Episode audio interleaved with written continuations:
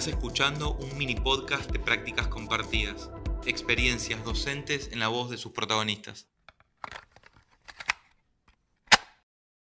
Hola, mi nombre es Rodolfo Esquivo y soy docente de Tecnología de la Representación de la Escuela Técnica número 16, Distrito Escolar 17, España.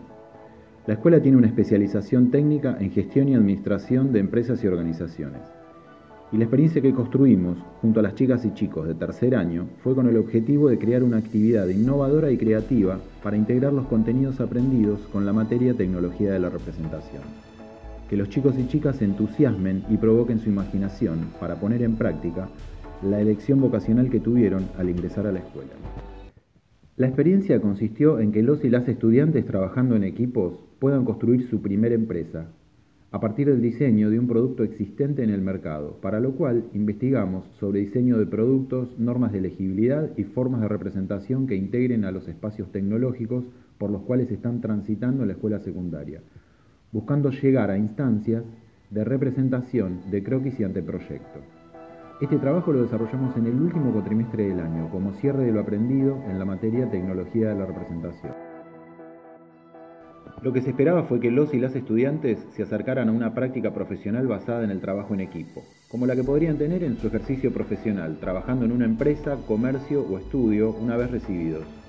Ellos armaron grupos para trabajar juntos, predominando un clima de entusiasmo, y esto fue esencial para que todas las empresas creadas puedan cumplir con los objetivos propuestos.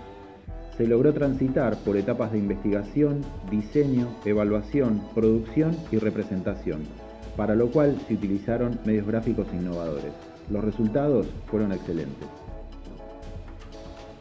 Personalmente creo que la experiencia nos despertó un interés compartido con los y las estudiantes, a partir del cual y mediante un trabajo en equipo pudimos lograr resultados innovadores como cierre de etapa del primer año dentro de la especialización de la carrera Gestión y Administración de Empresas y Organizaciones.